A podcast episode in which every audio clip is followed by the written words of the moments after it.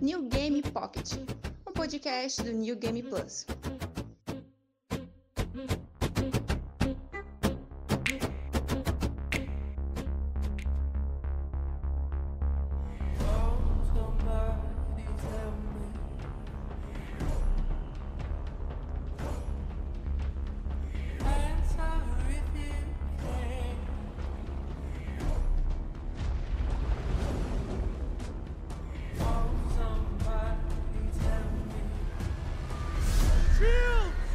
Fala galera do NGP, aqui é Caio Vicentini com mais um New Game Pocket, podcast oficial do New Game Plus.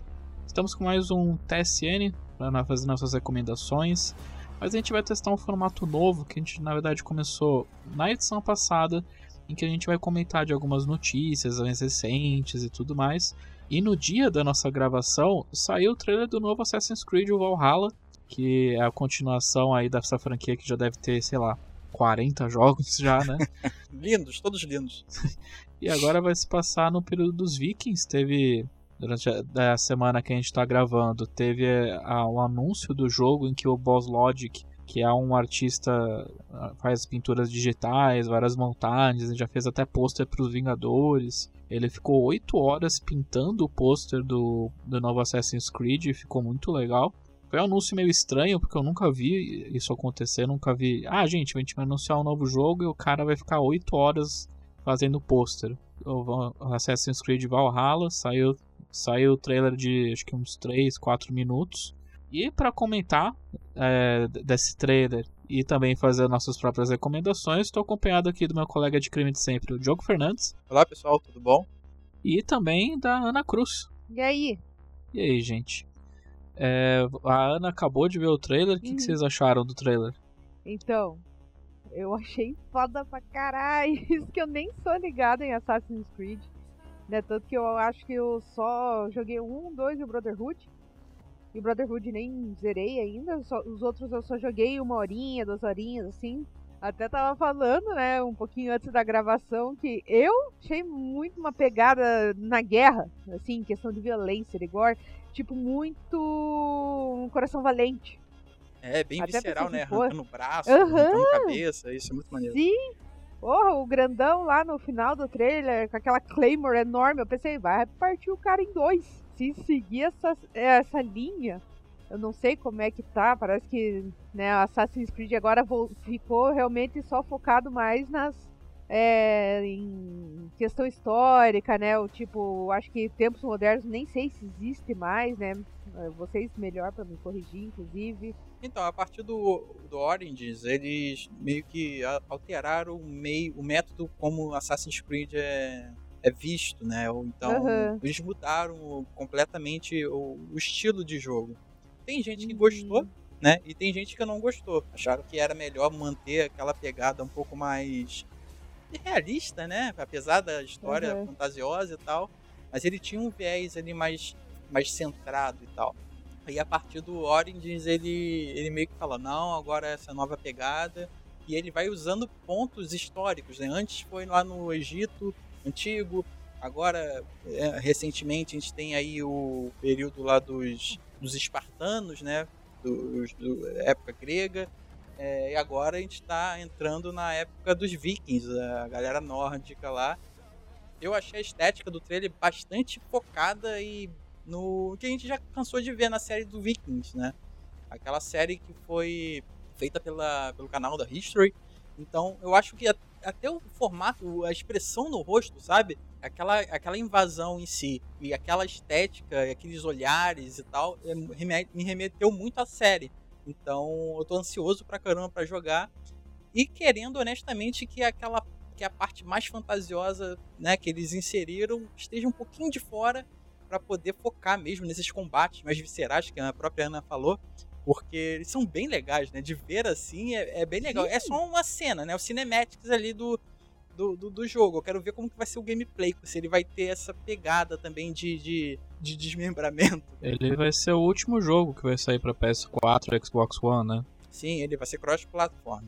Muito provavelmente vai ser o último. Quando eu fui jogar o Black Flag no PlayStation 4, eu já tinha jogado no PlayStation 3, a mudança não era tão forte assim. Eu não sei como vai ser nessa geração agora, né? Porque a gente já cansou de comentar sobre isso. A, a, o salto de uma para outra é muito, muito sutil. Então a gente não sabe, eu pelo menos não sei se vai ser tão assim diferente assim uma da outra. E se for, acho que vale a pena esperar um pouquinho. Sim. E falando em diferentes versões, vai ser de novo essa é uma das coisas que eu odeio que a Ubisoft faça, é que existem uma, duas, três, quatro, cinco, seis. Tem seis versões diferentes do jogo. Isso eu não tô falando dos consoles, eu digo de tipo, ah, edição standard, edição gold. Você tem a standard, né, normal, você tem a gold, você tem a gold com steelbook, você tem a ultimate e você tem a collectors que daí vem com a estátua e tudo mais, e tem uma versão do Play que é exclusiva pro, pro serviço lá do, do portal deles. É a Capcom fazendo escola. Faz um monte de edição. Não, a Capcom fez escola, a Ubisoft fez universidade, porque. eu lembro que o Origins, por exemplo, era absurdo. Já foi pior. Já foi pior. Teve uma época que, sei lá, tinha, tinha nove versões e daí nenhuma versão tinha tudo. É, é, muito, é muito ruim, né? Você ter. Você se sente limitado na experiência quando você, você compra, sei lá, o, o Standard eu sei que o jogo tá inteiro ali, sabe? Eu não preciso, em teoria, é, de algo a mais, porque a história, o correto, pelo menos, é a história tá ali toda centrada naquele, naquele jogo que eles estão te vendendo. Mas a gente sente que fica faltando alguma coisa, sabe? Eu acho que agora é, é meio que padrão, né? Porque o próprio Final Fantasy teve uma, uma versão extra, é, o, o Control teve recentemente. Ou seja, são versões que vendem o DLC junto. Eu não sei se isso vale, se isso é bom, mas a, Ubisoft ela tem, ela já criou uma, uma quase que uma marca, né? Que é como o Caio falou, é a versão standard, a versão gold, a versão completa, a versão com um chaveiro, ou seja, É, é, que daí a gente pode entrar num buraco de minhoca que é a questão do Season Pass, né? Que é uma coisa que você tem desde o Origins. E não sei se desde Origins ou Syndicate, mas eu acho quase certeza que é o Origins que foi esse esse leve reboot assim de como funciona a série, porque a partir desse jogo que se passa no Egito, você teve uma mudança das mecânicas, teve um foco mais em aspectos de RPG, né? O jogo me, pode me corrigir se eu estiver errado. Sim, eles se basearam um pouquinho também no, no sucesso que o The Witcher fez, né? Eles, eles pegaram bastante da influência ali e, e eu acho que é, acertaram o público, né? Muita gente gosta do novo Assassin's Creed e meio que rejeita o antigo né? Acha meio paradão, meio ruim. Ah, mas também precisa se reinventar, né? Porque se ficar naquela hora, uma hora, assim, ficar naquela mesma vibe, repetindo história, repetindo jogabilidade, essas coisas, uma hora a galera vai se encher, tipo, ai, mais do mesmo, tem que renovar. vale a tentativa. É, vamos, vamos então abordar a questão do trailer em si. Ele é bem curtinho, ele foi 3, 4 minutos e ele fala, ele mostra o, o, o set assim de como vai ser o, o, embate que você vai controlar do lado dos vikings. Ele mostra como é que é um pouco da dinâmica dentro do, do clã dentro do vilarejo ao mesmo tempo em que em paralelo mostra um combate muito sangrento entre os vikings contra pelo que eu entendo são os britânicos né você é, passa mais ou menos entre mil e pouco né? 900 depois de Cristo mil depois de Cristo alguma coisa assim. E mostra então essa, essa batalha, são os vikings chegando de navio, muito provável você vai poder que nem nos, acho que desde o Black Flag você pode usar navios para navegar pelas ilhas e tudo mais. E, daí mostra o protagonista o Eivor, que pode ser tanto um homem quanto uma mulher, mas no trailer é mostrado o homem. E na edição de colecionador é a versão feminina dela. E, e, daí mostra eles lutando e tudo mais, e mostra que o Eivor, ou a Eivor, né? Depende da sua escolha, é, tem uma Hidden Blade. Mas acho que a parte mais emblemática do trailer foi quando apareceu um homem de capuz atrás do campo de batalha, olhando para o Eivor, e depois uh, apareceu um corvo voando no horizonte. E eu, em primeira instância, achava que seria, sei lá, o Altair, alguma coisa assim, porque o, mas aí o que cai por terra nessa teoria que eu tive é que ele fala logo depois que, é, que era o Odin. Sim. E eu, eu lembrei que, que Odin se transformava, ou ele tinha um corvo na mitologia nórdica. E, e daí você pode falar melhor que eu, Diogo, que o próprio Odyssey aborda essa parte mais fantasiosa dos mitos da época. Sim, sim. Ele pega, né, como eu comentei, ele pega as, esses aspectos mais fantasiosos, mais, mais místicos, né, que não tinha antigamente e traz agora para pegar um novo público, né? né. Eu acredito que eles podem usar um corvo, né, como uma, uma alegoria ao Odin, ou então a manter a águia, né, que sempre foi a marca registrada de Assassin's Creed. Né? Mas eu não sei se, como o Corvo tem tanta, tanta influência na própria mitologia nórdica, eu acredito que vai mudar. Né? Mas tomara que eles, uh, se, se é para usar, se é para usar fantasia, se é para usar né, esses aspectos, é, o, a mitologia nórdica não falta, né? Então se é para usar, então que use direito, né? Que para ficar bem bacana. E você, Ana, você ficou no hype? Talvez você, quando tiver uma promoção, será que você pega? Sim, esse aqui me deixou mais interessada. Eu acho que também por causa do trailer, né? Que vão falar.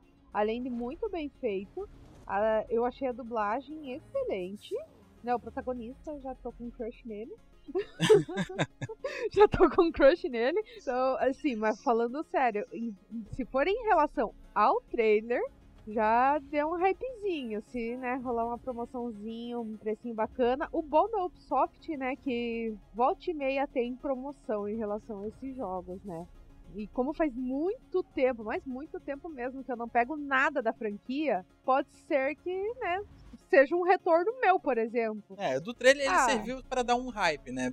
É, isso foi muito bacana. Eu gostei de como eles, eles anunciaram e, inclusive, eles vão botar, vão, vão lançar um livro, né, para aprofundar a história do, do, período, né, uma história do período junto com Assassin's Creed. Então, eu estou empolgado. Eu quero ver esse livro, quero entender, quero ler primeiro antes de jogar. Eu acho que vai ser isso que eu vou ter que fazer mesmo, porque tem monte de jogo ainda na fila, então vai dar tempo de ler o livro e, e jogar o jogo depois.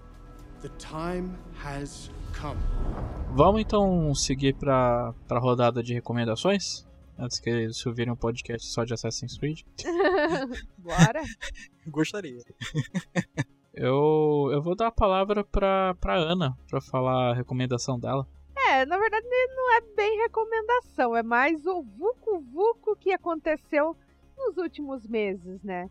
Indo totalmente na contramão, né, devido à pandemia, que balada, quem gosta já era, é, quem gosta de cinema já era, e no meu caso, por exemplo, né, que eu gosto de futebol, já era. então, o que que a gente se apega, né, joguinho e o que tá passando em geral. Foi aí que eu, depois de anos sem acompanhar, voltei a assistir Big Brother. Eu cuspi pra cima. Nossa, porque nunca mais assisto Big Brother na minha vida. Porque o ano passado quem ganhou foi uma guria racista. E eu cuspi pra cima, caiu bem no meio da cara e fiquei viciada. Viciada, a ponto de assinar pay per view. Caralho. E, tipo, Meu Deus, né? E essa edição, não só eu vi muito gamer, muita gente famosa assim de mundo dos games, mundo né, dos artistas, cantores, atores, jogadores de futebol. É, foi muita gente comentando, não é à toa que é conhecido como a, é, o tipo Big Brother da história, né? Uma edição épica. Porque, né, teve lá metade convidados, né, que tinha o Babu Santana, que era para quem eu torcia, né, ator que fez o Tim Maia. Recomendo o Tim Maia, inclusive, que eu assisti depois, e é um filmaço. Aí, né, Manu Gavassi, Bianca, né, que tem a linha de maquiagens da Boca Rosa, criadores de conteúdo, jogadores de futebol, né, como o Adson, e, né, os inscritos, que foi a Thelminha, que foi a campeã, né, que era médica, a Flaislane, que estava tentando, né, entrar no ramo da música e que tem uma voz linda, apesar de insuportável, né, eu acho que é até melhor do que a Gabi, inclusive, que era uma das convidadas, cantora, e, né, Prior, que foi um dos, né, um dos protagonistas ao lado do Pyong Lee, né, que é o, hipno, é, o que faz hipnose e tudo. E não só foi os barracos, mas também que começou com um machismo, que foi muito comentado na primeira semana, porque alguns dos já eles tiveram, fizeram um plano de pegar as meninas que tinham namorado estragar com o relacionamento delas e queimar elas aqui fora. Era realmente esse o plano. E teve é, o episódio de assédio que envolveu o Pyong, né, que ele passou a mão nas meninas, meninas, algumas ficaram bravas, outras falaram que ele estava bêbado. Aí depois veio o racismo, e aí foi que esses assuntos, machismo, racismo, né, essas coisas assim, vieram à tona. E o público começou a falar isso e a ver muitas coisas erradas. E a minha torcida no Babu era porque ele ensinou muita coisa lá dentro. Assim, quem tinha pay-per-view pegou várias puta aula que tinha. E eu falo, foi divertidíssimo. Foi o que salvou um pouco a minha quarentena. Hoje eu já tô né, com abstinência né, de Big Brother, já não tenho mais de quem falar mal, não tenho mais para quem torcer. É, agora só fica com o mundo dos joguinhos e reprise de futebol, né? Eu, eu, só tô pensando aqui que eu vou botar, eu vou ouvir Paulo Ricardo pra cacete na hora da edição disso aqui. Bota, não, pô. Sem Paulo Ricardo, não tô falando do Big Brother, né? E falando nisso, né? O Paulo Ricardo tá cada vez mais lindo. Eita, velho bom. Você acha que essa edição do Big Brother ela serviu mais para é, ressaltar problemas sociais que tem no Brasil, utilizando os personagens lá de dentro para para levantar questões, esse tipo de coisa? Sim, por exemplo, no começo, né, que foi falado bastante do machismo, né, do, do plano daqueles merda.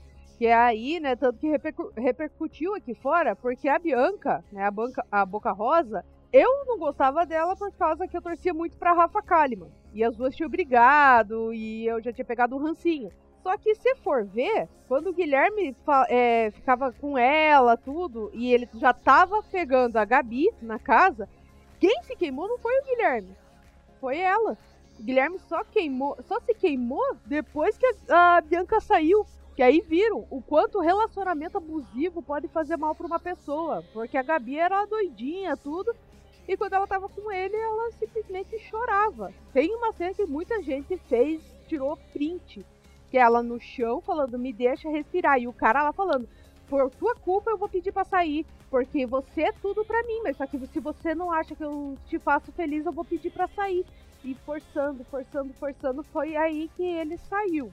Mas, por exemplo, o Pyong assediou muita gente. Era, nossa, sua Pyong Lee, porque ele fez porque tava bêbado, tadinho, ele não se controlou. Então, muitas coisas, assim, foi muito fácil, muito mais fácil eles cancelarem. Por exemplo, a Bianca, né, que é, por uma frase, ela já foi cancelada por muitos. Quando o Babu reclamava de coisa suja, essas coisas assim, coisas que a nossa mãe reclamaria se a gente fizesse merda. E ele falando, o que, que foi falado? Você é um monstro e não sei o que. E tinha o loirinho bonitinho que fazia um monte de merda. Inclusive pegou barata na mão, enfiou a mão no café e tinha bolo na orelha. Ele pegou da orelha e comeu. O cara era um porco, mas todo mundo. Ah, que bonitinho. Mas por quê? Era loiro, bonitinho, padrãozinho. E foram nessas coisas assim que muita gente ficou assim, caramba. E principalmente com as aulas do Babu, quando ele começava a falar, né, quando deram um espaço para ele para falar, é, tanto com o Prior, que ele falando assim sobre feminismo, Prior. E o que que ele falou? O que eu posso falar é sobre a experiência de uma amiga. Eu, é isso que eu posso falar. Mas no nosso lugar no feminismo é sentar e escutar. Tipo, caralho, mano. E tá, ele teve muitas falas erradas, só que ele falou, eu tô me desconstruindo. Tenho 40 anos e ainda tô me desconstruindo. E eu sei que eu tenho muita coisa para melhorar e muita coisa para corrigir. E ele falando pro Prior que também fez parte lá do plano. E o Prior, tanto que depois ele falou, ó, se eu, alguma vez eu eu fiz merda, né? Eu ri lá, quero pedir desculpa de coração, tanto que a Rafa, né, falou assim, ah, em nome das meninas, eu aceito suas desculpas. Acabou que era só a Rafa mesmo que perdoou, de resto ninguém perdoou nada. E, assim, isso aqui trouxeram muitos assuntos, assim, e que fez, tipo, o Brasil inteiro se mobilizar. É, no começo da semana, no, nos começos, aí foi pra, vamos tirar essa, esses machos escroto. Aí começou, né, essa do racismo. Tanto que, né, teve um episódio envolvendo até o Minha, e a Thelma era uma pessoa assim que ela abraçava o mundo, era uma pessoa super gente boa com quase todo mundo ali, só brigou uma vez e uma ou duas vezes com a Slane. E eles botaram ela para escanteio. E era por causa da cor e também porque ela falava assim: é, se eu pegar o anjo, eu vou dar pro Babu, né? Porque é uma questão ideológica. E o Babu também. Eu não vou votar na Thelminha porque é uma questão muito maior do que Big Brother. É uma questão assim que minha filha, ela é uma inspiração para minha filha, porque minha filha é preta e quer ser médica. E a Thelminha é uma preta e é médica. Então, é, foi uma coisa assim muito bonita de ver nessa ideologia e também o quanto que a gente aprende. Termos racista a gente eu, eu usava. E eu descobri caralho mano isso é muito errado. Isso é muito errado. O quanto que é, a gente vê que tem aquele raci racismo enraizado sabe e nisso aí eu achei muito legal porque a gente vai aprendendo também. Dessa vez não foi só. Esse Big Brother com a vitória da Thelminha foi uma reparação do ano passado. O programa teve uma mudança de, de cenário depois que esses homens foram, foram, foram eliminados, porque na verdade, durante mais ou menos a metade do programa, deixou de ser o foco as meninas e começou a ser a dupla Priori e Babu, né? Que daí, isso, isso obviamente antes de todas as acusações de, de é. abuso, de estupro uhum. dele, que ele foi acusado logo Sim. depois que ele foi eliminado. Mas começou uma. Começou, na verdade, uma, um antagonismo em cima das, dessas meninas, porque querendo ou não, elas passavam a mão pro, pro idiota que botava o dedo no café, que era é. acho que o Daniel, né? O nome? Isso, Daniel. O cara que bote, pegava barata e tudo mais. E daí elas sempre se queimavam quando elas, quando elas passavam a mão pra esse idiota, né? E também tinha o Pyong Lee também, que era meio idiota ali no meio. E daí o próprio Babu e a, o Prior ganharam força no, no meio do programa. Tanto que muita gente fala que o Prior não ganhou por culpa dele, assim, não foi nem por causa do jogo, mas ele ele fez umas cagadas na reta final, ele acabou antagonizando o próprio Babu e daí com isso que ele foi eliminado. É, o Prior foi protagonista do Big Brother junto com o Pyong. Porque ele sempre é, foi dois estrategistas, só que um, um, um diferente do outro. Que o Pyong contava nos dedos, fazia negócio de feijão. Ele era realmente uma pessoa que lia muito bem o jogo.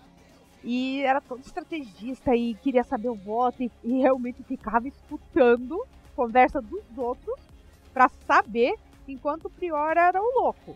Ah, tal pessoa vai votar, então a gente, eu e o Babu vamos votar nessa pessoa pra gente se livrar. Eles iam nessa, tipo kamikaze, e o, enquanto o Pyong, né, usava de estratégia para ver se algum jogo, alguma, alguma prova do líder, o Prior já venceu prova no Unidurité. Minha mãe mandou escolher. Então, e inclusive, numa das brigas, o Pyong falou pro Prior, assim, você não vai vencer porque você é muito burro. E o Prior falou, você não vai vencer porque você é muito soberbo. Aconteceu que os dois estavam certos. É, uma coisa que pelo menos me incomodou nesse BBB, não que eu me importe o suficiente com o programa, mas é, é uma coisa que me incomodou nessa dinâmica, assim, porque antigamente era você tinha um famosinho aqui ali, teve até jornalista de games participando de BBB, mas essa edição foi marcada por questão de ter mais influência. Você tinha o Pyong Lee, a Manu Gavazzi, Sim. você tinha pessoas famosas que nem o próprio Babu, que você citou. E, mas com isso acarretou em você já ter um, uma base de, de, de, de, apoio aqui no. Sim. E daí acabou virando menos quem era a pessoa que, pelo menos eu, eu pareceu para mim que era mais a pessoa que tinha uma fanbase maior do que uma pessoa que mais cativava o público, sabe? Claro, você tinha o, o Prior, que teoricamente não era ninguém, ele não era famoso assim que nem a Manu ou, ou o Babu, mas, por exemplo, a Manu Gavazzi tinha uma fanbase, principalmente no final do programa, uhum. extremamente tóxica. Se não sei se é uma acusação que fizeram, rodou uma imagem bem nas últimas semanas do programa.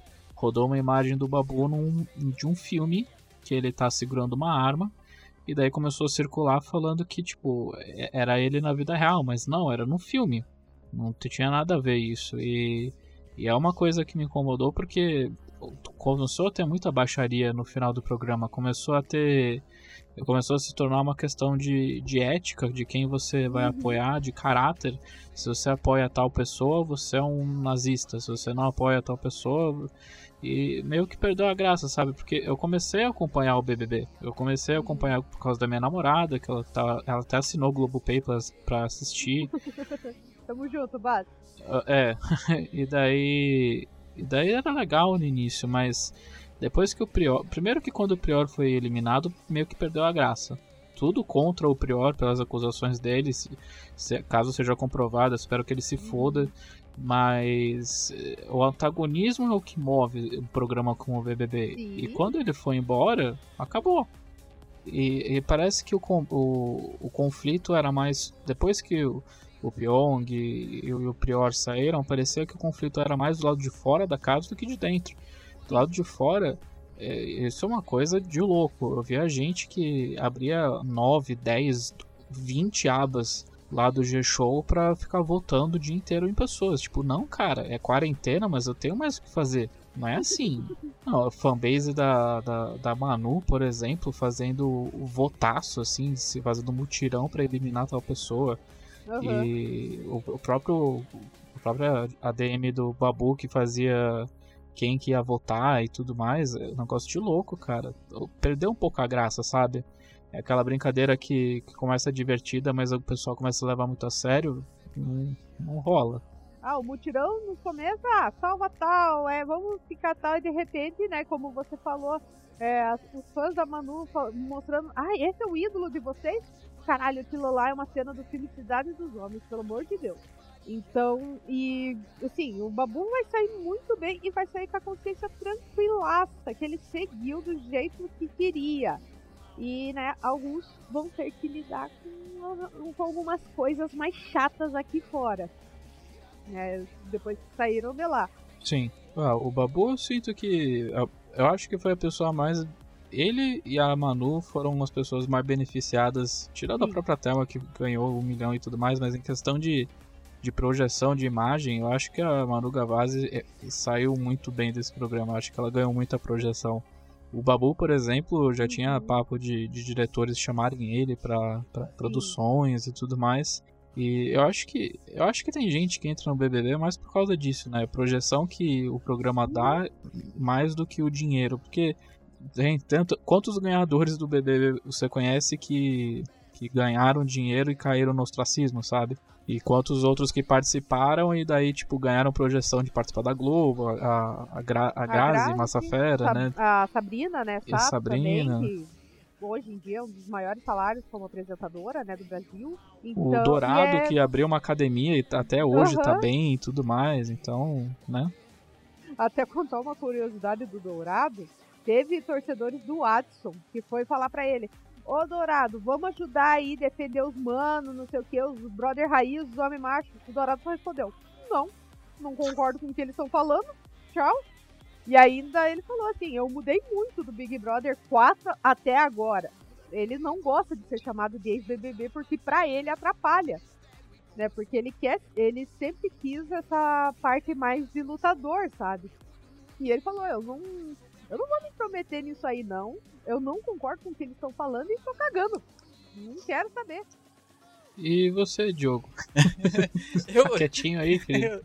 Eu, eu, tô quietinho, eu tô quietinho do assunto porque eu realmente ouvi muito pouco do programa e, e nada contra o programa em si não, sabe? Eu, eu sei do... O, teve uma, uma adesão muito grande porque por vários motivos, né?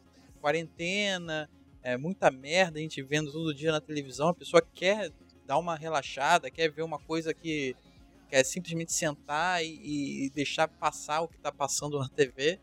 Né? E, e, isso alivia muita coisa, né? Ainda mais nessa época que a gente está, né?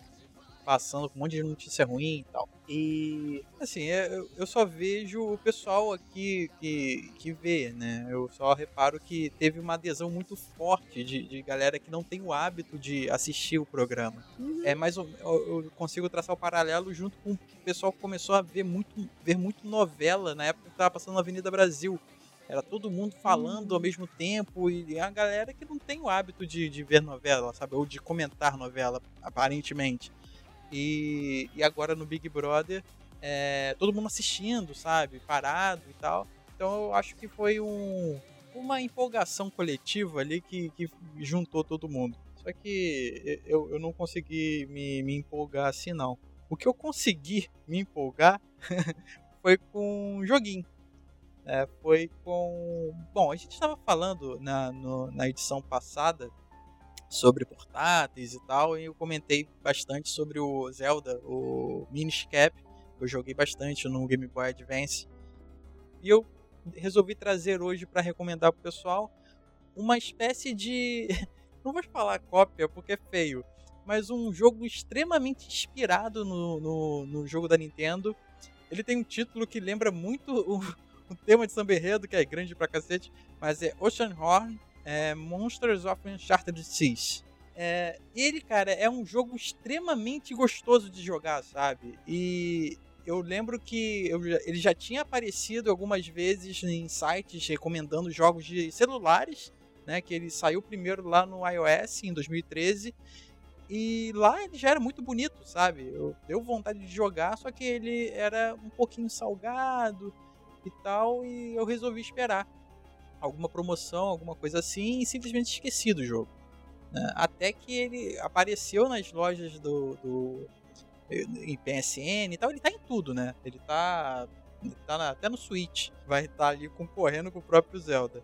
Ele só não saiu pro Linux que eu acho que os quatro usuários do Linux no Brasil não vão poder jogar. Então. Oh, tem uma galera do NGP lá do grupo do Telegram que usa Linux vai ficar ofendido. Ah, só a Heloísa e o René. É, são os quatro. são os quatro. É, sei lá, é o é, Renato, dois, a assim, Carla, assim, o Daniel criou... o Antônio. Esses quatro aí não vão poder jogar o jogo. Ele, e ele é muito bom sabe? Ele e, e, o interessante do desse jogo é que ele já começa com uma puta carteirada gigante sabe? Você abre o jogo e ele já dá uma carteirada, porque a trilha sonora é produzida também por Nobu Uematsu. O, o, é só? O, é, só, só por ele.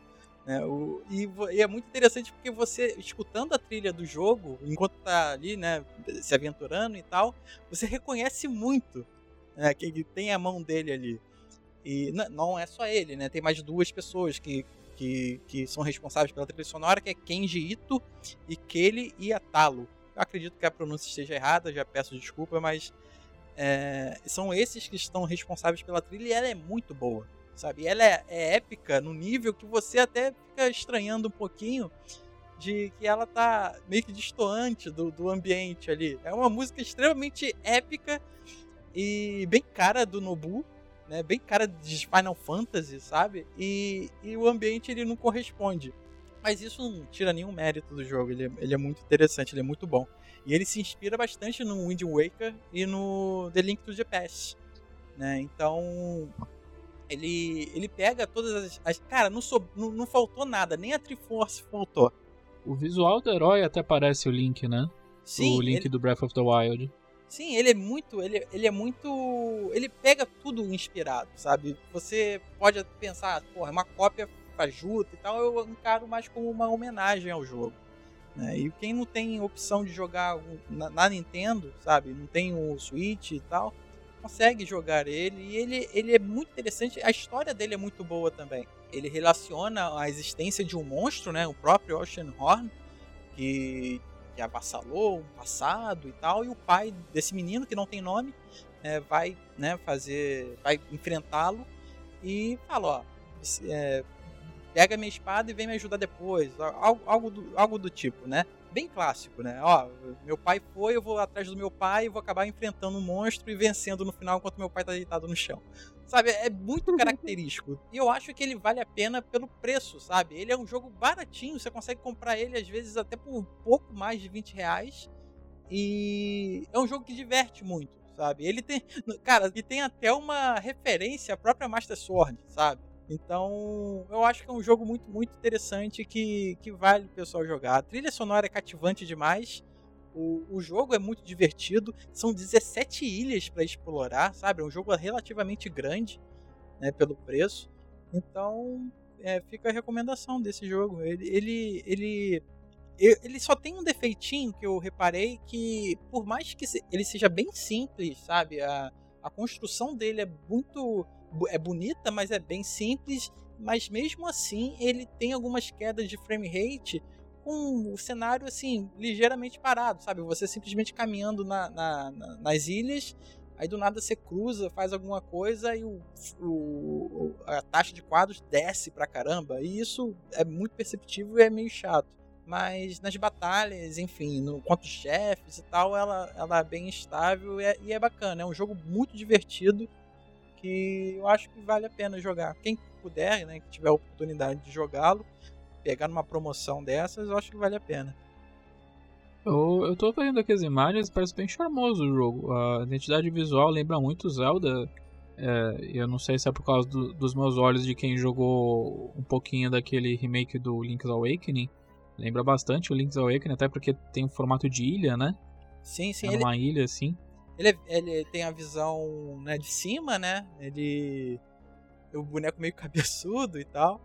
E ele tem esse, esse, essa aparência, né, do, do Link's Awakening. Ele, ele lembra muito, lembra muito mesmo. Sim, eu, eu achei interessante. E eu vou ver se tem no Switch barato. Eu vou atrás, porque eu queria jogar o Link's Awakening, mas porque eu joguei no, no console de um amigo esse Link's Awakening. Uhum. Mas, né, Nintendo e desconto parece que são termos opostos, né? Então Talvez seja melhor ir atrás do Ocean Horn. Se tiver uma promoção bacana no Switch, ou então no PlayStation 4, ou então alguma outra plataforma menos o Linux, é, acho que vale a pena o pessoal pegar. Nada contra o Linux. Aí, travando guerra com, com o pessoal do Linux, os quatro usuários de Linux. É, Renê, Carla, Daniel, Antônio, vocês me desculpem. E é isso, é um joguinho bem simples, eu acho que vale a pena quem ainda não conhece. Quem já conhece sabe que ele é, é ele é bacana, é divertido. E, e Caio, você, o que, que você consumiu essa semana? Cara, no fim de semana eu assisti um filme que estreou no, no Netflix, que é o Resgate. É um filme que eu não tava dando muita coisa, assim, era o... Porque a minha última experiência com a mediação do Netflix foi muito ruim. Foi aquele Esquadrão 6 lá do Ryan Reynolds, que eu só assisti por causa do Ryan Reynolds e eu achei um lixo. Mas eu tive uma surpresa muito grata com o Resgate que eu achei muito bom. Foi um filme de ação muito, muito honesto. É, é bacana, né? Eu, ele é bem bacana. Ele foi dirigido por um ex-dublê. É uma tendência que tá tendo nesses últimos tempos que ele era dublê do Chris Evans na Lanções dos Vingadores. Daí esse é o primeiro filme dele, é uma adaptação de um quadrinho escrito pelos próprios irmãos Russo, que é do Capitão América, do Vingadores Ultimato e tal. E é muito legal. E daí também tem o, o Chris Hemsworth na, no papel principal, que ele era o Thor, né? Ele tá fazendo um, um, militar australiano nesse filme. Cara, eu achei um filme extremamente de ação extremamente honesto. Tem cenas de ação muito bem feitas. É... E é uma coisa que é legal comentar que existe uma tendência nesses últimos tempos de dublês dirigirem filmes de ação que dão resultados muito legais. A trilogia John Wick foi dirigida por dublês. O Chad alguma coisa, não sei pronunciar o sobrenome dele, ele é o diretor do John Wick, ele era dublê, então, e por que que isso é tão legal? Porque eles normalmente têm uma noção muito mais técnica de como montar cenas de ação. É, o Diogo, eu sei que você viu o filme recentemente também, é, uhum. Você vai então entender o que eu tô falando, que tem uma cena nesse filme que é 12 minutos assim, ininterruptos de ação. Mas é do tipo. É, começa fugindo num prédio, matando os soldados, fugindo, entrando no carro, batendo com o carro, depois pegando o caminhão, atropelando alguém. E assim. Um plano sequência não para. caramba, né? É um, é um plano sequência de 12 minutos excelente, assim. é, é é um, é um primor essa, essa, essa cena, assim. E você já viu outros exemplos, por exemplo, naquela Atômica, que é dirigida pelo David Leitch, que também é outro dublê, que dirigiu Deadpool 2, dirigiu aquele spin-off do Velozes e Furiosos. Ele também fez um plano sequência muito legal. E, e é muito legal essa, essa tendência que a gente está tendo, porque são filmes de ação muito melhores. Porque, por exemplo, o Esquadrão 6 foi dirigido pelo Michael Bay. Michael Bay, que teoricamente é um diretor de gabarito, mas ultimamente ele só tem feito trecheira, o filme ruim, ele tá com tanta preguiça assim, mas essa nova geração de diretores que que tem conhecimentos de fazer com, com efeitos tec, eh, efeitos práticos de, sem usar efeitos especiais que nem o próprio Michael Bay vai eh, fica muito visceral essas cenas o filme esse filme que eu tô falando do resgate é, a história é bem qualquer bosta né você ele é, o, ele é um soldado o Chris Hemsworth ele é o Rake que ele é um mercenário encarregado de fazer missões muito perigosas, ele tem tendência meio suicida porque ele teve uma perda pessoal recentemente que ele nunca conseguiu superar. E, e daí ele é encarregado de resgatar um filho de um, de um criminoso da, de uma gangue da Índia. Não tem, bom, não, não tem mocinho, né? O cara é, é um mercenário, né? Tá sendo pago ali para resgatar o filho de um mafioso, de, de, um, de um bandido, pra não deixar que os seus rivais a, ataquem o garoto, né? Sim, é, é, é, muito cinza esse filme. Não de cores, porque esse filme na verdade é muito marrom. É uma coisa que comentaram. É uma coisa que comentaram. Todo filme que mostra, tipo, uma, uma cidade, um país de terceiro mundo, eles fazem um filme marrom. Cara, pra quê? Pra dar um aspecto de calor. Dá um aspecto de calor, é tudo marrom, é tudo amarelo nesse filme. Eu não entendo, cara. E, mas é isso que você falou, é, é, tem uma moralidade muito dúbia esse filme, porque o Reiki não é um herói, ele, ele é um cara ele é um cara bruto assim, ele não, não é gentil, mas você vê que ele existe uma moralidade, existe um compasso moral dentro dele, mas esse não é o foco assim do filme. O foco são realmente as cenas de ação, é tudo uma desculpa para ver ele metendo bala e dando soco nas pessoas. E são cenas muito bem dirigidas. E daí tem. E daí outra coisa muito legal é que tem meio que um frenemy, né? Que é um cara que é meio um vilão, mas ao mesmo tempo acaba virando um aliado depois. Que é um encarregado do, do próprio pai dessa criança que foi sequestrada. Que também precisa ajudar nessa, nessa extração que ele está fazendo. Eu não vou falar que é perfeito esse filme, porque mais ou menos no final, quando justamente a sessão dá uma desacelerada, eu sinto que o filme mostra as partes mais. as fragilidades assim do filme. Porque a motivação do Reiki fica um pouco estranha ali no meio, é, mostra que é uma motivação mais emocional, que ele, ele criou um vínculo emocional com esse menino, mas a grande força do filme são as, as, cenas de ação. Porque, querendo ou não, o Chris Hemsworth não é exatamente o Daniel Day-Lewis, né? Então, ele não consegue, ele não passa com tanto esmero essas cenas emocionais, assim, você não se sente tão emocionalmente investido. Mas é muito bom o filme, tem outros atores como o David Harbour, do Stranger Things, né?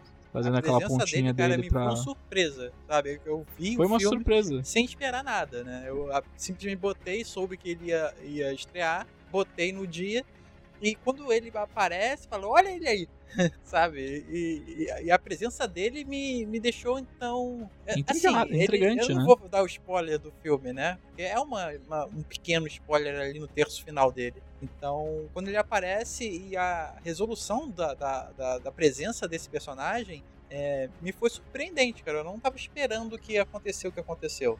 Sim, é, é bem surpreendente mesmo e aquele papel que você faz para pagar os boletos enquanto você não tá filmando Stranger Things, né?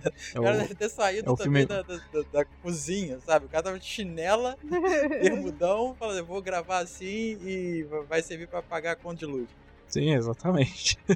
Apesar que esse cara tá em quase tudo ultimamente, né? É, Depois ele... de Stranger Things, qualquer coisinha ele já tá lá. E tá certo ele, tem que fazer a graninha dele. Sim, ele. Vocês não devem lembrar, mas ele aparece em Esquadrão Suicida. Sério? Sério, ele, ele, é um do, ele é um daqueles membros do governo que conversa com a Amanda Waller no início do filme. Caraca, cara. Tá lá pra ver como apaguei Esquadrão Suicida, tirando a Arlequina, eu não lembro mais nada desse filme. Eu tenho Caraca, lembranças né? muito boas para coisas inúteis, assim.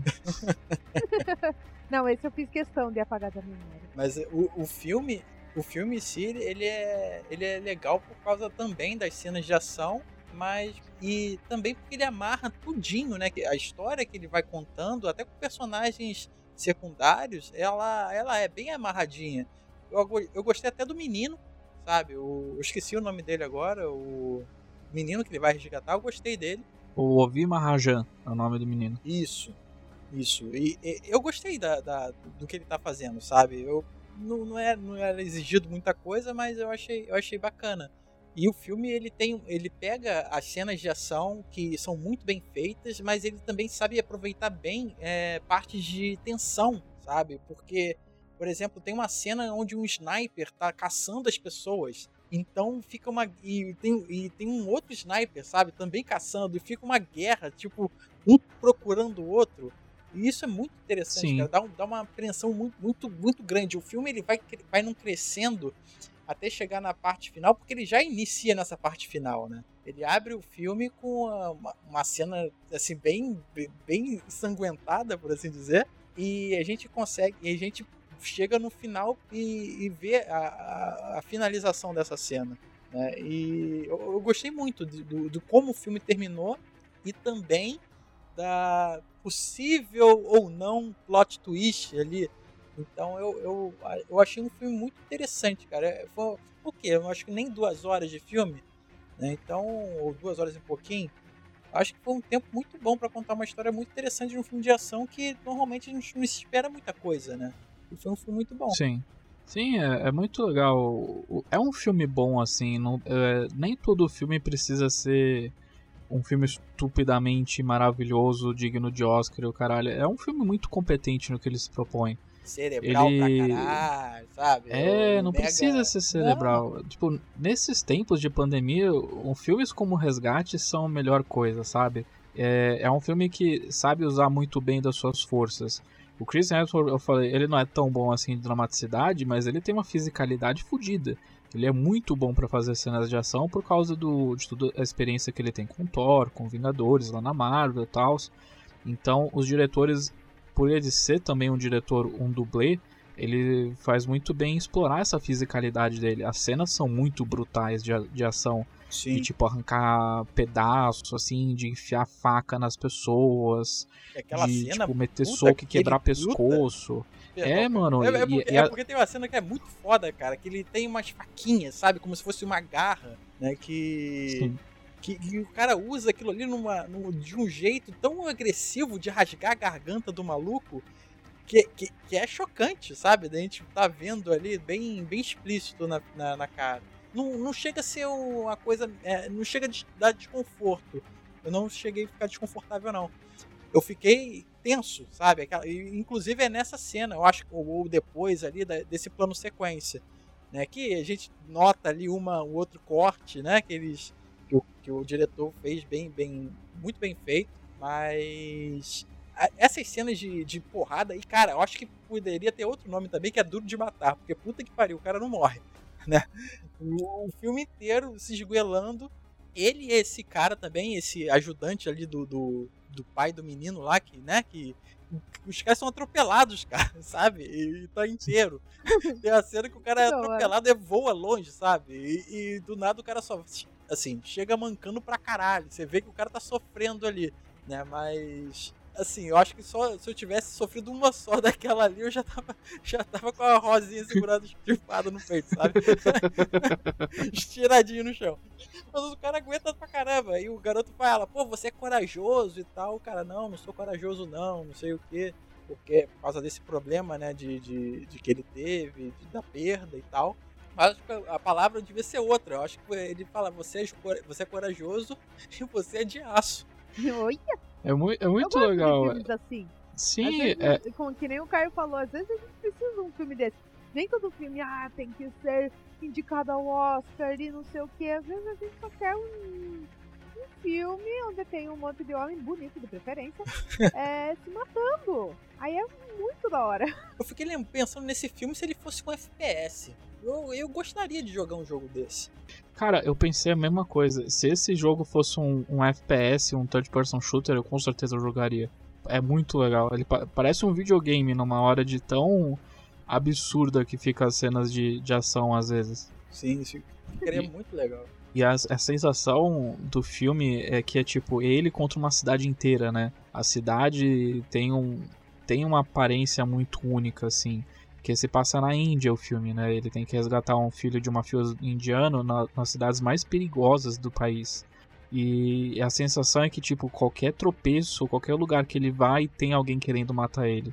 Isso é muito legal. Dá uma sensação de duro de matar, né? Sim. Tipo, o, o pai de todos os filmes de Um contra Todos, né? É, também teve casos mais recentes como o John Wick, principalmente o 3, que o mundo inteiro quer matar ele. E é muito legal, assim. É uma ótima época para assistir filmes de ação. Tipo, pelo menos eu sei que é para cada filme do Michael Bay que é um lixo, você tem filmes assim menores como Resgate, a trilogia John Wick, você tem The Raid 1 e 2, você tem outro filme que tem no Netflix que é A Noite Espera por Nós, que é um filme filipino de ação que é muito bom. Eu lembro se é filipino ou se é tailandês, mas é, é um cinema mais oriental, mais, mais específico de nicho, mas também é excelente, assim. Então é uma ótima época para você assistir filmes de ação. Sim, tem, ele, ele consegue mesclar, ele consegue te dar respiros muito curtos, né? Porque tem algumas cenas que você vai, você tem que respirar uma hora, né? O filme ele já começa na ação e ele precisa desse, desse respiro. E ele, e cada cena de, dessas ela, ele consegue apresentar um pouquinho mais dos personagens. Tanto do menino, que ele tem uma, uma espécie de, de insegurança, né? Já é mostrado desde, da, desde antes do sequestro. Aí ele vê um cara todo, sabe, corajoso, destemido e faz o mundo virar para salvá-lo ele tenta se inspirar nesse cara também. E além da história desse menino, a história do próprio Rake, né? Que é, é, é contada ali, desfocada, mas você meio que sente a. a é, é como o Caio falou, ele, o Chris ele não tem uma. íntimo, né? Amigo íntimo, Chris. Chris Thor. Ele, ele não tem uma. Meu brother, o Chris. Meu brother. ele não tem uma. Ele não consegue expressar tanto uma, uma, a dramaticidade da cena e tal, mas o contexto da, do, do filme ele apresenta e você sabe que um cara o cara tá sofrendo pra caramba, sabe? E você entende os motivos dele de fazer o que ele faz, de, de encarar uma missão meio que já, já, já furada, né? Uma missão deu errado. E mesmo assim ele encara e, e arrisca o pescoço por um motivo. Né? Você, você compra a, o motivo dele. Eu acho isso uma, uma das partes mais legais do filme. Sim, é muito bom. É, o, ele é muito carismático. O que ele, o que ele não tem de talvez assim de profundidade como ator, ele compensa no carisma. Ele é uma pessoa que consegue carregar um filme. Não é aquelas pessoas que fica numa franquia só e, e não e não consegue mais seguir com outros filmes, outras franquias. O Chris Hemsworth ele é ele é um, uma estrela de ação. Ele, ele é o nosso Schwarzenegger, o Stallone dos dias de hoje. Tipo, dadas as devidas proporções, né? E é isso aí, se tá no Netflix, como eu falei, assistam o Resgate. Se vocês têm Amazon Prime, assistam a trilogia do, do John Wick, que também é outros filmes excelentes. E é isso aí, gente. Ah, mas e... o, finalzinho ali. Eu assistirei. O que, que você acha, cara? Sem spoiler, consegue falar? Uh, eu acho que é o que todo mundo pensa que é. Você acha que sim ou acha que não? Eu acho que sim. Eu também tô achando que sim. Quero ver agora. Então, vale muito por, esse final e para o pessoal ficar discutindo, né? Porque filme bom é assim, quando você termina ele e você fica pensando, porra, é ou não é? Sabe? Então, então por, por si só ele já, já é interessante, já dá curiosidade. Fora que ele tem cenas de ação assim incríveis. E o Church acabou de dar um, uma. É isso que eu ia falar, caiu alguma coisa aí, caiu um lencinho. Foi o Church, ele quer participar. Mas é isso, o filme tem cenas de ação muito boas e, e o final é muito interessante. Então, por si só, já vale, já vale a pena assistir. Isso aí, galera. Ótimas recomendações. E a gente pode ter um papinho legal sobre o Assassin's Creed. E é isso, acho que é isso por hoje, né, galera? Sim. É, eu vou assistir o filme. Por vale, favor, assista. Eu vou atrás do Ocean Horn também.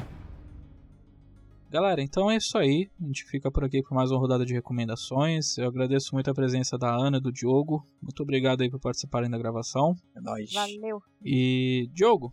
Diga. Onde o pessoal pode encontrar o NGP nas redes sociais? Então, pessoal, Caio, Ana, ouvintes, usuários de Linux, todo mundo. É, caso vocês queiram uh, acessar o New Game Plus, nas redes sociais, vocês conseguem fazer isso lá no Facebook. É facebook.com barra ngameplus ou então, se você quiser acessar a gente lá no Twitter, é twitter.com barra ngameplus ou então lá na barra de busca, né? Você bota lá arroba ngameplus, você acha a gente lá também. Ou então, se você for lá no YouTube, é youtube.com barra ngameplus. Lá a gente tem lives, gameplays, um monte de vídeo. O New Game Pocket está lá também. E torne-se um, um, inscrito e também um patrocinador, que isso ajuda a beça o, o canal a crescer. E é isso. E é isso aí, galera. Se você vê a gente pelo YouTube, dê um like. Se você vê a gente lá pelo iTunes, dê cinco estrelinhas lá pra gente. Se você ouve a gente pelo Spotify, se inscreva no nosso canal do Spotify. Se você é do Deezer, eu não uso o Deezer, eu não sei como funciona, mas mantenha-se antenado no Deezer. e é isso aí. Espero que todos vocês tenham gostado do programa. E a gente fica por aqui. Esse foi mais um New Game Pocket. Fiquem bem, lavem as mãos e até a próxima. Tchau, tchau. Tchau. Tchau. Ana? Oi. Dá tchau, Ana. Tchau, se você soubesse. não.